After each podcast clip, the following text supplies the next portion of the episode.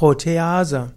Protease sind Enzyme, die Proteine spalten können.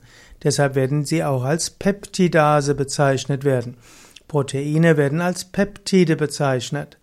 Und die Proteasen katalysieren die Hydrolyse von Peptidbindungen. Okay, also das heißt insbesondere, dass die Proteasen größere Proteine verkleinern. Die Proteasen sind zum Teil in den verschiedensten Zellen drin, denn in allen Zellen müssen immer wieder auch Gewebe abgebaut werden.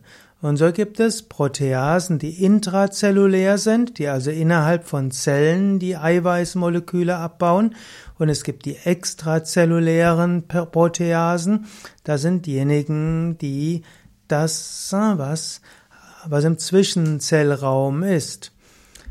Es gibt die Proteasen, die in, die als Verdauungsenzym da sind, aber vor allen Dingen gibt es die Proteasen, die in den verschiedenen Geweben des menschlichen Körpers zu tun haben.